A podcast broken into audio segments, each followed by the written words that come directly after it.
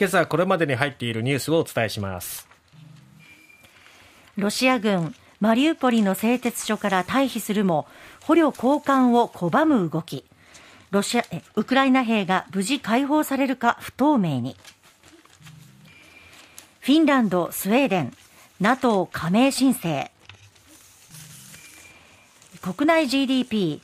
年率換算1.0%減でマイナス成長。オミクロン株の影響続く。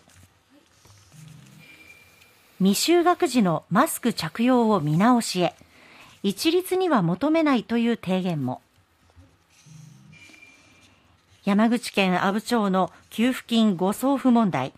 24歳の男を逮捕。さてまずはウクライナ情勢ですがロシア軍が包囲するウクライナ南東部マリウポリの製鉄所アゾフスタリから退避してロシア側の支配下に置かれたウクライナ兵についてですがロシアの捜査当局は尋問する方針を明らかにしたということなんですね、うん、朝日新聞の一面です。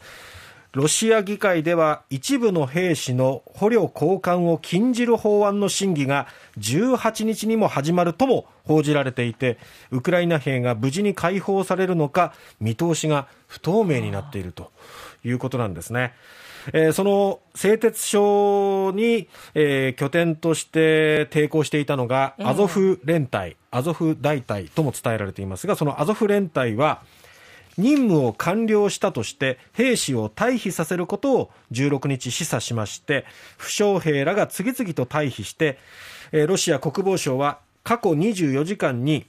694人が投降したと18日に発表しています。退避してロシア側の支配下に置かれた人数は合計959人に達したということなんですね、はい。まあ、ウクライナ側からすると、何としてでも、このアゾフ連隊をはじめ、このロシア側にかあの拘束されてしまった人たちを、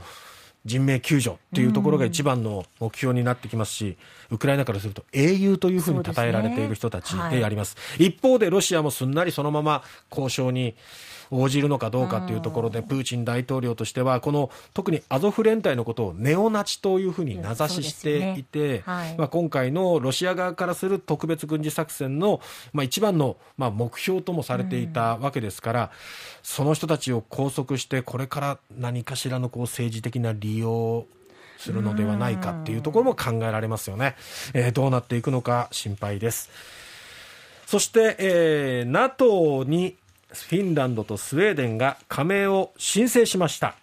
えー、長年維持してきた軍事的な中立の立場を転換したわけです。これヨーロッパの安全保障は歴史的な転換期を迎えました。はい、でこの加盟手続きなんですけども、現在加盟している30カ国の全会一致で進められるわけですね。えー、で月内にも加盟条件に関する交渉が始まる見通しなんですが、最終的にはこの各国、30カ国ありますが、その国内の承認手続きが必要で、数ヶ月はかかると見られているんですね。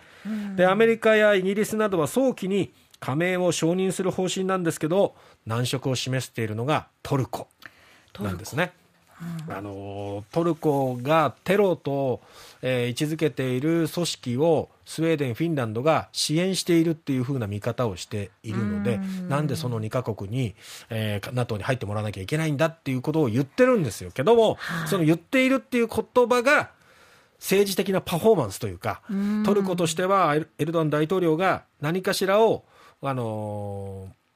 ー、なんていうのかな、交渉するための駆け引きに使おうとしてるんじゃないのかっていうね。えー、なるほどね。そうただじゃ引き下がらないというか、まあ、トルコはあのロシアにも近しいとも言われているところではあるんでね、でねはい、えー、今後どうなるのか、このトルコの立場っていうのが NATO 加盟にまた大きく左右しそうだということですね。鍵になってきますよね。鍵になりそうです。はい。さて、えー、国内 GDP ですけども、えー、2期ぶりのマイナスということで内閣府が18日発表しました2022年1月から3月期の国内総生産の速報値が物価変動を除く実質 GDP がですね前の同じ時期と比べて0.2%減。年率換算すると1.0%減だったということで2四半期ぶりのマイナス成長ということになりました、はい、ただ足元では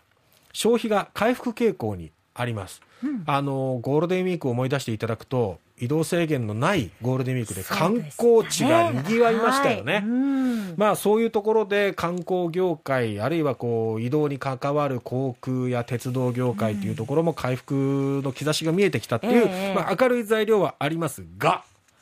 一方でロシアのこのウクライナ情勢そ,、ね、そして円安、はい、さらには中国の経済が今ゼロコロナ政策で鈍化しているっていう、減退しているっていうね、この三重苦が景気回復の重しになっているということもあって、今後どうなっていくのか、えー、難しいところですね。ですね。未就学時のマスク着用見直しへということなんですが、政府は昨日、新型コロナウイルス感染防止のために推奨していた保育園児や幼稚園児など2歳以上の未就学児のマスク着用について見直す方向で検討に入ったということです、えー、一律には求めないとの提言を出す方針ということなんですが、うん。この提言には小学生以上の子どもや大人のマスク着用についても考え方を盛り込む予定だということで、まあ、屋内とか公共交通機関など感染リスクが高い状況では当面マスク着用の推奨を継続しますけど屋外については他との他の方とのこう距離が取れるのであれば、うん話したりしぶきが飛んだりする可能性がないところではもう着用しなくてもいいと。そうですね。これから暑くなってくるとね、熱中症などのそうそうそう。ありますし。逆に健康に対するこう、ね、危険性が高まってしまいますので、はい、屋外ではいいんじゃないのかなと思います、そ、ね、して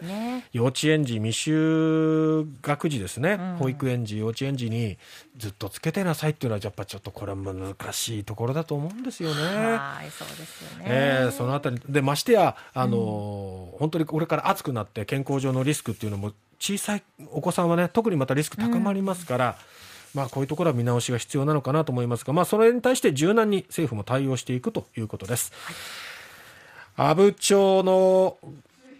これ、逮捕されましたね。されましたね。うん、これからまあ返済していきますというふうに反省しているコメントを、まあ、弁護士を通じて発表しているようですけども、はい、4630万円。これをどう返金していくのかっていうところも含めてですね、しっかり反省して、本当にちょっと返金してもらわないとね、これはね。ですよね。ええー、カジノに使ったって。